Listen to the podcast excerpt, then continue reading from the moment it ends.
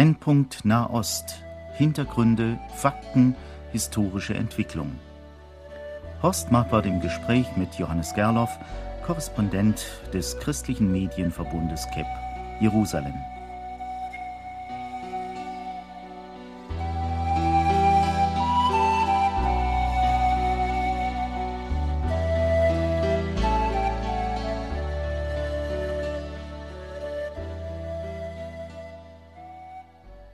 Wie könnte es anders sein, liebe Hörerinnen und Hörer, nach den Ereignissen der letzten Wochen wollen wir uns natürlich dem Thema Nummer eins zuwenden.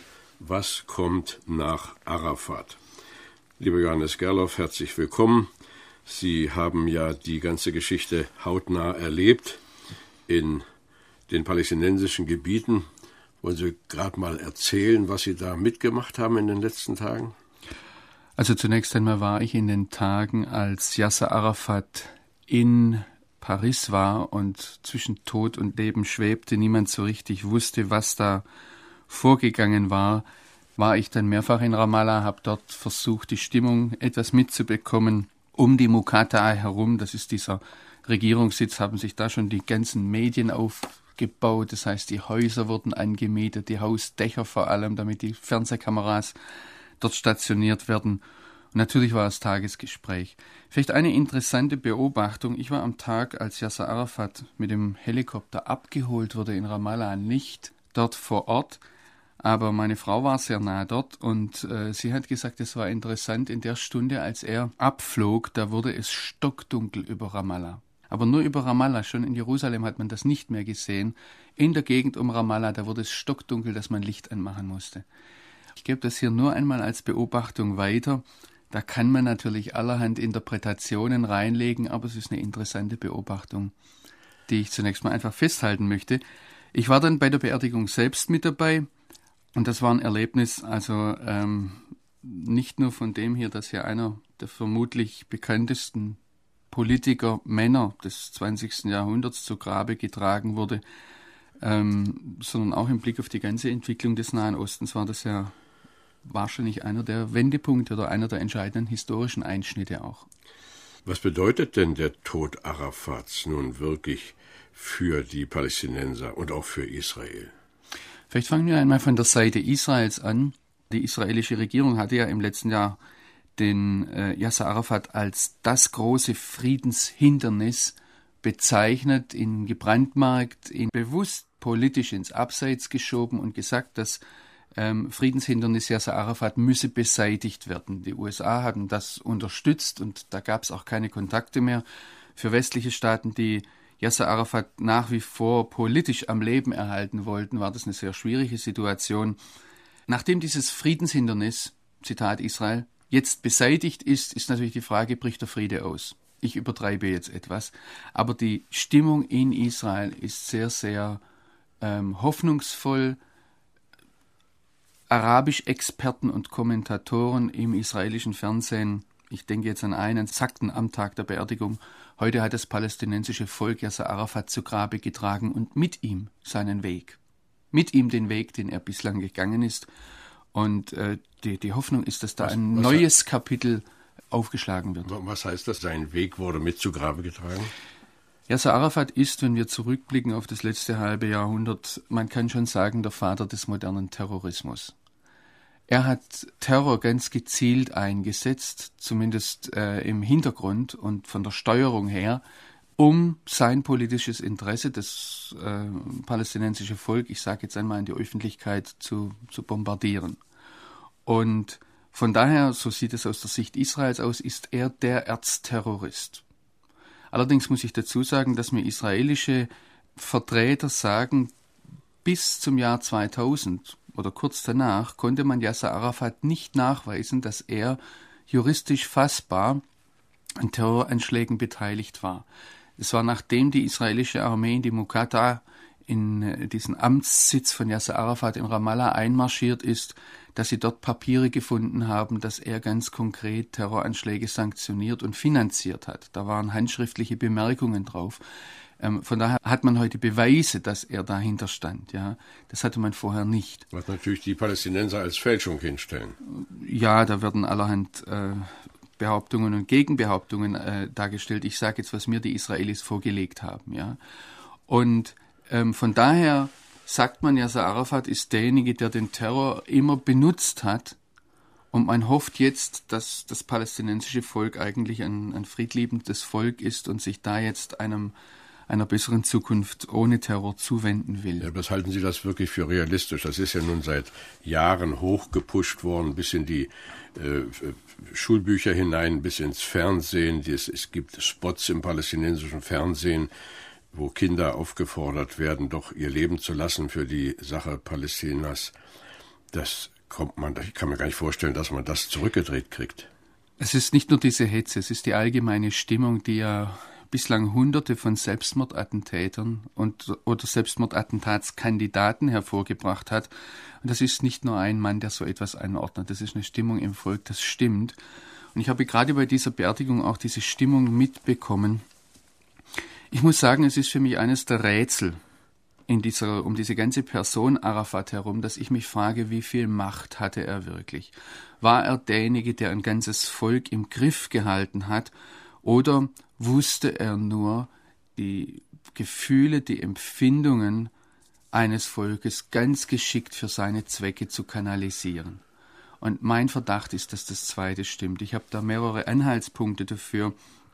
Wenn ich hier nur ein Erlebnis berichten darf, ich war im Januar des Jahres 2004 in Nablus, in dem biblischen Sichem, und ich bin dort im Balata-Flüchtlingslager in das Hauptquartier der Al-Aqsa-Terrorbrigaden der Tansim hineingeraten. Und ich habe dann diese jungen Männer gefragt, wie sie Yasser Arafat sehen. Sie haben angefangen, mir von ihm vorzuschwärmen. Man nennt ihn dort Abu Ammar. Ich habe sie dann gefragt, ja, wenn Abu Ammar euch jetzt den Befehl gibt, zieht los gegen Israel und ihr wisst, ihr kommt dabei ums Leben, würdet ihr gehen? Kein Blick nach rechts oder links. Sofort, unmittelbar die Antwort, jawohl, klar doch. Dann habe ich gefragt, jetzt stellt euch mal vor, Yasser Arafat würde euch sagen, legt die Waffen nieder. Wir verhandeln mit Israel, wir gehen auf die Forderungen Israels ein. Würdet ihr das tun? Keine Antwort, sie gucken sich rechts und links an, was sagt mein Nebenmann?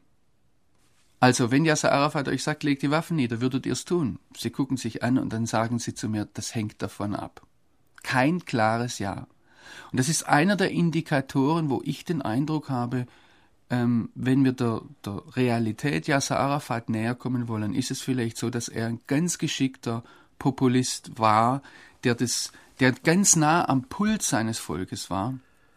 Und das war vielleicht auch seine große Stärke und, und das umzusetzen wusste für seine Zwecke. Das heißt aber, dass also eine doch relativ große Schar von Menschen waren, die im Grunde genommen seine Politik umgesetzt haben und sie ins Volk gebracht haben, also ein großer Public Relation Apparat oder Machtapparat oder Geheimdienste. Wer sind die Macher eigentlich? Ich weiß nicht, ob Yasser Arafat eine Politik hatte. Fraglos ist seine Person die Person, die hier sehr viel in der Hand hatte. Und der Macher war in vieler Hinsicht Yasser Arafat. Ich glaube, viele hier unterschätzen seinen Einfluss, auch seinen persönlichen Einfluss, die Macht, die er ausgestrahlt hat, aber auch die Wärme, die persönliche Wärme, den Charme, den dieser Mann hatte. Er hat äh, sowohl die, die unterschiedlichen Geheimdienste als auch zum Beispiel die ges gesamten Finanzabwicklungen äh, hat er persönlich in der Hand gehabt. Das war jetzt nach seinem Tod die Frage mit den Bankkonten. Und da hat man nach einem kleinen schwarzen Buch gesucht mit den Bankcodes, das er ständig bei sich getragen hat. Das ist aus unserer Sicht wahrscheinlich wenig vorstellbar, aber er hatte das weitgehend wohl selbst in der Hand. Es gibt ein paar Macher, aber die hat er gegeneinander ausgespielt. Äh, wenn Sie jetzt schon von dem kleinen schwarzen Buch und den Kämpfen nach dem Tod äh, hier sprechen, da spielt ja auch seine Frau eine gewisse Rolle mit. Jedenfalls war das tagelang in der Zeitung. Jetzt ist es ein bisschen still geworden. Welche Rolle spielt denn diese Frau, von der man sagt, sie sei eine Christin oder zumindest eine Christin gewesen? Ja, also Suha Arafat, Suha heißt sie, ist eine griechisch-orthodoxe Christin, die, die jahrelang als seine Sekretärin gearbeitet hat, die er dann geheiratet hat die sich aber in den letzten Jahren der Intifada, der Kämpfe um Ramallah, dann nach Paris zurückgezogen hat mit der Tochter von Yasser Arafat und also auch ihrer Tochter. Welche Rolle sie hier spielt, sie ist im palästinensischen Volk nicht sehr beliebt, vor allem jetzt auch nach den Vorkommnissen, nach den Entwicklungen nach dem Tode von Yasser Arafat. Yasser Arafat hat ja die gesamten äh, Finanzen, was ihm zur Verfügung stand, auf Privatkonten im Ausland deponiert gehabt. Und das Problem, dem sich jetzt die Palästinenserführung, die neue Palästinenserführung gegenüber sieht, ist, ich weiß nicht, ob Yasser Arafat das bedacht hat oder nicht, aber wenn ein Privatkonto in der Schweiz oder in Deutschland oder in Frankreich vorhanden ist, dann fällt dieses Privatkonto beim Tod des Inhabers den nächsten Verwandten zu. Und das ist in dem Fall Suha Arafat. Das Problem ist, dass diese Privatkunden sich, wenn die Schätzungen stimmen, auf Milliardenbeträge belaufen, möglicherweise auf insgesamt sechs Milliarden das ganze ähm, Privatvermögen. Und die Palästinenser jetzt natürlich sagen, das ist nicht Privatvermögen Yasser Arafats, sondern äh, das gehört dem palästinensischen Volk, während Suha Arafat rechtlich hier die Hand drauf hält und sagt, nein, das gehört meinem Mann und damit mir. Da wird im Moment noch verhandelt. Es sind Gerüchte über, über Rentenzahlungen in Millionenhöhe an sie äh, nach außen gedrungen. Ich denke, da muss man auch im Rückblick dann einmal sehen, was da wirklich Tatsache ist. Stichwort Rückblick. Was hat eigentlich den Arafat so bekannt gemacht? Er war ja doch eine ganze Zeit lang eine sehr umstrittene Person, die nicht mal in den arabischen Ländern ernst genommen wurde. Und dann auf einmal wurde er zu dieser bedeutsamen Persönlichkeit. Es ist in vieler Hinsicht ein Geheimnis um diese Person. Ich denke, gehasst wurde er von vielen. Vielleicht wurde selten äh, eine Person so gehasst, auch weltweit. Auf der anderen Seite wurde er eben doch sehr ernst genommen. Und zwar schon äh, sehr früh. Er hat Anfang der 60er Jahre die, die Fatah gegründet, diese Widerstandsbewegung gegen Israel, die sich dann zur, zur größten Fraktion innerhalb der palästinensischen Befreiungsorganisation entwickelt hat. Nach dem Sechstagekrieg 1967 hat Yasser Arafat dann äh, die Führung der palästinensischen Befreiungsbewegung übernommen, hat in den Folgejahren einen Staat im Staate in Jordanien aufgebaut, hat sich dann mit ähm, König Hussein angelegt, dem haschemitischen Herrscher dort in Jordanien. Und König Hussein hat im sogenannten Schwarzen September von 1970 die PLO-Kämpfer vertrieben oder umgebracht. Die Schätzungen, die hier vorliegen, liegen um 20.000 Menschen wurden dort umgebracht. Yasser Arafat ist dann über verschiedene Wege in den Libanon gekommen. Wir wissen, dass er dort Ähnliches gemacht hat, bis er Anfang der 80er Jahre von den Israelis vertrieben wurde und dann nach Tunis gegangen ist. Es ist eine ganz interessante Sache um diesen Mann. Wenn man ihm begegnet ist, dann hat man zunächst festgestellt, diese Wärme, diesen Charme, den er ausgestrahlt hat. Und Leute erzählen immer wieder davon, dass er die seltene Gabe hatte, dass er jeden Einzelnen, der ihm begegnet ist, mit einem das Gefühl vermittelt hat, du bist mir unwahrscheinlich wichtig. Ich bin dein Vater. Und vertrau dich mir an, so ungefähr, ja. Und auf der anderen Seite hat er eine unwahrscheinliche Autorität. Es gab nicht sehr viele Leute, die gewagt haben, ihm zu sagen, was er tun solle. Ich muss im Moment sogar sagen, wenn ich nach konkreten Ereignissen suche, wo das passiert ist, dann ist Joschka Fischer, unser deutscher Außenminister, der einzige, von dem ich weiß, dass er sich getraut hat, vor Arafat hinzutreten und zu sagen, du schreibst jetzt das und das. Also es ist erstaunlich, wie auch die Weltmächte, Amerika, Russland, um seine Gunst gebuhlt haben, wenn man sich überlegt, es war ein Staatsmann, der hatte nie einen Staat. Und trotzdem hat er den roten Teppich bekommen, da gibt es sonst niemanden. Aber niemand hat wirklich getraut, ihm ins Angesicht zu sagen, so und so sollte es laufen, wobei er eben mit allen seine Spielchen gemacht hat. Er hat es ja sogar zu ganz hoher Ehrung gebracht. Man hat ihm den Friedensnobelpreis verliehen, zusammen mit äh, Rabin. Es gab ja um die Verleihung dieses Friedensnobelpreises eine ziemliche Auseinandersetzung und ein äh, Mitglied des äh, Komitees das den Friedensnobelpreis verleiht, äh, ist ja damals ausgetreten aus diesem Komitee, der Norweger Kåre Christiansen, ein gläubiger Christ übrigens, ein gestandener Politiker in Skandinavien. Und seine Begründung war jetzt nicht etwa die Person Yasser Arafat so sehr, sondern seine Begründung war, der Friedensnobelpreis wird für Verdienste, für vorhandene Dienste, Verdienste verliehen. Das heißt, für Erreichtes verliehen und nicht als Anreiz. Und bei ihm, bei Arafat, war es ja als Anreiz gedacht. Bei Arafat, und das ist interessant, dass das auch viele Leute so verstehen, da war das als ein Anreiz gedacht im Blick auf die künftige Entwicklung.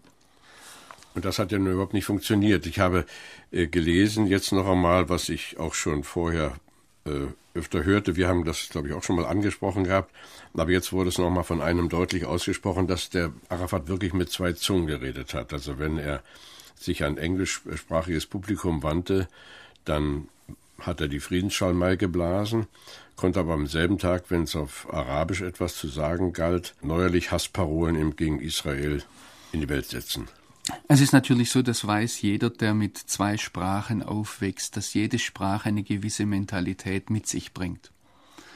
Und wenn meine Kinder zum Beispiel direkt aus dem Hebräischen übersetzen, dann klingt das im Deutschen unhöflich und äh, zu direkt und äh, da sagt man zum Beispiel nicht, ich möchte gerne, sondern heißt einfach, ich will das und das. Oder da heißt es nicht, könntest du mir das bitte geben, sondern gib mir das und das.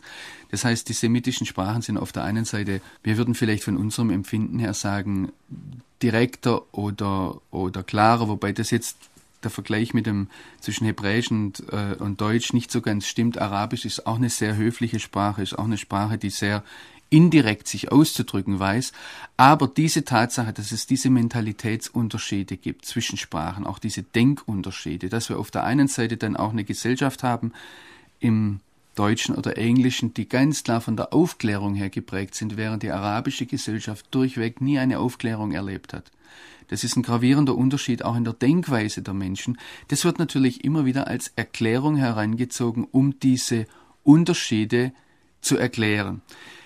Es ist ganz interessant, dass Arafat eigentlich, ähm, soweit ich das zurückverfolgen kann, die Grundzüge dessen, was er will, in beiden Sprachen, er wusste ja auch immer, dass das übersetzt wird, was er auf Arabisch sagt, die Grundzüge nie verschwiegen hat. Ich denke, das Problem liegt da, es hat jetzt in einem Nachruf einer seiner engeren Vertrauten oder ein Journalist, der jahrelang mit ihm unterwegs war, hat gesagt, Yasser Arafat hat seine politischen Geschäfte eigentlich geregelt wie ein Muchtar, wie ein Stammesoberhaupt oder ein Dorfoberhaupt in einem arabischen Dorf. Und er erzählt dann ein Beispiel, dass da die Leute zu ihm kamen und er hat sie eingeladen mit seiner unwahrscheinlichen Wärme, er hat jedem die Hand gegeben, hat jeden geküsst, dann setzt man sich, trinkt Kaffee und sie dürfen dann sagen, was sie wollen, aber dann fängt er an zu erzählen. Er fragt noch nach der Familie und dann fängt er an zu erzählen von der Guerilla-Romantik aus Jordanien und Libanon. Und die Zeit vergeht und die Leute sind begeistert, dass sie beim Präsidenten sitzen dürfen. Er sie beehrt über die persönliche Atmosphäre. Und als sie dann nach ein, zwei Stunden gehen, hat jeder vergessen, was das Problem war. Und ich habe den Eindruck, so wurde vieles im Blick auf seine Politik auch gelöst. Wenn wir da nur zum Beispiel die palästinensische Nationalcharta nehmen, die in den 60er Jahren geschrieben und dann auch verabschiedet wurde, sie fordert von der Grundaussage her die Vernichtung des Staates Israel und praktisch, dass die, das palästinensische Volk dort sein Urrecht in diesem Land hat und nicht der Staat Israel, nicht das jüdische Volk. Das ist Volk. also so etwas wie ein Grunddokument, an das man sich offensichtlich ja immer wieder gehalten hat. Rätselhaft bleibt dann natürlich, dass trotzdem äh, überhaupt Friedenshoffnung aufkommen konnte und die Palästinenser gelegentlich auch äh, den Eindruck erweckten, sie würden gerne Frieden haben. Ja, ich denke, es war eine, eine Frage des politischen Realismus, dass äh, 1988 in Tunis erstmals eine Aussage von Seiten der palästinensischen Befreiungsbewegung gemacht wurde, dass man bereit sei, die Existenz Israels anzuerkennen. Vielleicht muss man hier eine Sache deutlich unterscheiden. Es wurde nicht das Existenzrecht Israels anerkannt, sondern die Existenz Israels. Es wurde signalisiert, wir wären eventuell unter bestimmten Bedingungen zu Gesprächen da bereit. Man also sogar über den Text der Charta hinweggegangen. Ja, man ist darüber hinweggegangen, er wurde aber nie verändert und die palästinensische Nationalcharta ist nach wie vor das Grundlagendokument der palästinensischen Befreiungsbewegung und damit der palästinensischen Autonomiebehörde. Ich las jetzt, dass ja Herr Sharon äh, in der Hoffnung, dass es wieder zu Verhandlungen kommt, auf die Bedingung verzichtet hat, die Palästinenser müssten erst alle Waffen niederlegen. Inzwischen hat er also eine andere Forderung gestellt für die Aufnahme neuer Gespräche, nämlich die Veränderung der Schulbuchaussagen, dass also in den Schulbüchern für die palästinensischen Kinder sehr deutlich von der Existenz Israels gesprochen wird und wohl auch sonst einige äh, Aussagen getilgt werden, die einfach zum Hass stacheln. Wie schaut das aus? Also das ist ganz einfach ein, ein Ausdruck dessen, dass man in Israel jetzt auf eine neue Ära hofft. Er hat nicht die Forderung zurückgenommen nach Auflösung der Terrororganisationen, was natürlich auch die Frage der Waffen beinhaltet. Er hat gesagt, ein erster Schritt ist jetzt, dass die Hetze aufhört und dann kommt das andere. Es ist aber interessant, dass das eben sehr oft so verstanden wird, als habe er gesagt, naja gut, ich lasse die Forderung mit den Waffen fallen. Ja, das ist, das ist aber genau das eines der großen Probleme in der Nahostpolitik, dass hier äh, ähm, oft orientalisch verhandelt wird und orientalisch verhandelt werden heißt eben, wie gerade erwähnt, ähm, dass man Probleme hinausschiebt, dass man Probleme nicht angeht, nicht eine konkrete Lösung sucht. Nun hat ja Arafat wunderbar verstanden, auch äh, Niederlagen in Siege umzumünzen. Und wenn jetzt nun die palästinensische Bewegung so ein bisschen äh, Gewehr bei Fuß steht, steht ja wohl kaum zu erwarten, dass äh, man sich mit einer Niederlage zufrieden geben wird. Man wird doch sehen, dass irgendjemand anders die Sache weiterführt. Äh, der Kampf ist ja nicht beendet.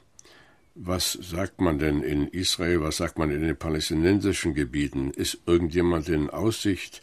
Werden sich die Gruppierungen einigen oder wird es vielleicht sogar zu einem Krieg unter den palästinensischen Gruppen kommen? Also das ist die große Befürchtung, die immer wieder geäußert wird, gerade auch in den Palästinensergebieten, dass es jetzt zum Krieg kommt. Man muss die 60-tägige Trauerzeit abwarten, vielleicht muss man auch abwarten, wie die Wahlen Anfang Januar verlaufen. Es bleibt abzuwarten, wie sich Abu Mazen, Mahmoud Abbas, der, der Nachfolger und einer der Weggefährten von Yasser Arafat, wie er sich etabliert. Aus westlicher Sicht ist er eine ähm, sehr positive Figur, weil er innerhalb der PLO-Spitze derjenige ist, der am frühesten Gespräche mit Israel forciert hat. Äh, die Frage ist, ob er sich durchzusetzen vermag innerhalb der palästinensischen Gesellschaft, ob er das, die nötige Autorität aufzubringen vermag und vor allem, ob sich die Warlords, die Sicherheitschefs, die lokalen starken Männer, ob die sich hinter ihn stellen. Und ich meine jetzt zunächst mal innerhalb der Fatah, innerhalb der palästinensischen Befreiungsbewegung, weil nachher kommt der Kampf mit den islamischen Fundamentalisten, Hamas, islamischer Dschihad, ganz klar irgendwann auf. Die Frage, wie da die, die Beziehung aussehen wird. Und die haben sich eben bislang jetzt um den Tod von Yasser Arafat herum sehr, sehr zurückgehalten ähm, und warten wahrscheinlich, wie entwickelt sich das innerhalb der Fatah, um dann ihre Stellung zu behaupten oder ihren, ihre Ansprüche zu stellen. Was sagen denn die anderen arabischen Staaten? Halten die sich sehr zurück oder gibt es da irgendwelche Signale? Es gibt Signale natürlich in der Richtung, dass die neue Fatah-Führung unter, ich habe Mahmoud Abbas, der Abu Mazen genannt wird, schon genannt und Ahmed Krea ist ja der Ministerpräsident der Palästinenser, er wird auch Abu Allah genannt. Ähm, es ist, sind Signale da, die natürlich nicht nur von, von den arabischen Ländern, auch vom Westen her signalisieren, wir wollen euch anerkennen. Aber man hat wohl etwas daraus gelernt aus der Zeit, als Abu Mazen schon einmal Ministerpräsident war. Er wurde so sehr vom Westen und von den arabischen Ländern drumherum forciert, dass das palästinensische Volk gesagt hat, also wir lassen uns vom Ausland niemanden vorsetzen.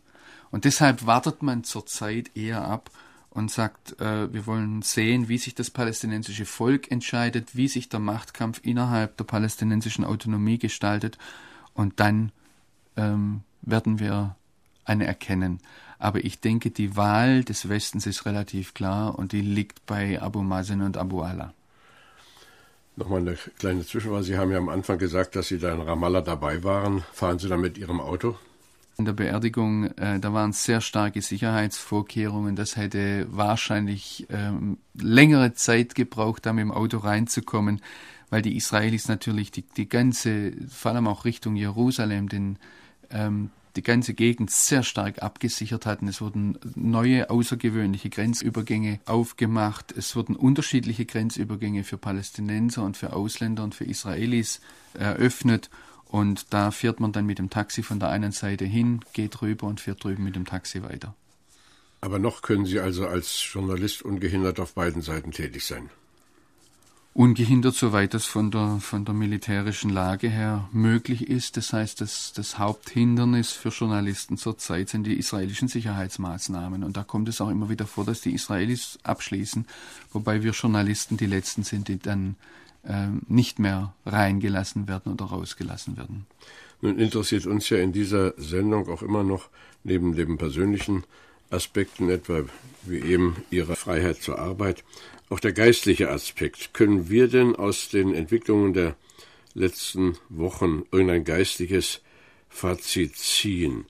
Äh, Gibt es da, ohne dass man sich jetzt krampfhaft was einfallen lässt, irgendwie eine Brücke auch zur Heiligen Schrift? Ich äh, sehe sehr stark, dass sowohl in Joel 3 als auch in Matthäus 25 die Sache mit den geringsten Brüdern, ähm, ich denke, dass wir da sehen können, dass Gott Israel zu einem Entscheidungspunkt für die Völker gemacht hat, zu einem Kriterium, anhand dessen er die Völker richten wird. Im Joel heißt es ganz klar, dass die Völker gerichtet werden daran, wie sie sich dem Volk Israel und dem Land Israel gegenüber verhalten haben. Das palästinensische Volk oder diese Gruppe von Menschen, die Yasser Arafat eigentlich zu einem Volk gemacht hat, die hatten im Laufe der vergangenen 50 Jahre nie so richtig eine Möglichkeit, sich zu entscheiden. Sie hatten keine eigene verbindende Identität, sie hatten keine eigene Vertretung, sie hatten kein eigenes Staat oder wie auch immer, sie saßen immer zwischen den Stühlen und doch waren sie das Volk, das Israel am nächsten war, das praktisch in täglicher Berührung mit Israel auch gelebt hat. Und ich sehe in dieser ganzen Entwicklung jetzt, dass Gott den Palästinensern eine Möglichkeit gibt, sich hier zu entscheiden, sich auch zu artikulieren. Wenn ich sehe, was ich in Ramallah, was ich in Nablus, in Jenin, in Hebron oder auch in Gaza höre, dann sehe ich diese Entwicklung sehr, sehr bedenklich. Ich denke zum Beispiel in Nablus an das Josefsgrab. Das war eine Synagoge, die ist in palästinensische Hände gefallen. Da hätten die Palästinenser sagen können, wir zeigen hier unsere Toleranz gegenüber dem jüdischen Volk. Sie hätten durchaus sagen können, das bleibt unter palästinensischer Herrschaft, aber wir lassen Juden hier beten, denn eine Moschee ist es bis heute nicht. Das Problematische ist, diese Synagoge wurde zerrissen, wurde verbrannt, wurde zum Teil mit bloßen Händen zerstört und liegt heute im Herzen Nablus als, als Zeugnis dafür, was hier für ein Judenhass, ein Hass gegen das auserwählte Volk Gottes herrscht in diesen Gebieten. Ja, abschließende Bemerkung. Was kann Europa tun, was kann die Welt tun, um diesen Hass abzubauen? Ich halte es für ganz wichtig, dass Europa sich zunächst einmal den Tatsachen stellt, dass es nicht seine Wunschbilder auf die Situation im Nahen Osten projiziert. Und ich halte es zweitens für sehr wichtig, dass sich Europa auf seine Werte besinnt, die letztlich in der jüdisch-christlichen Tradition liegen und dass es auch zu diesen Werten steht. Dazu kann jeder Einzelne beitragen, der auch diese Sendung gehört hat. Wir danken Ihnen, Johannes Gerloff. Gott mit Ihnen. Alles Gute, bis zum nächsten Mal.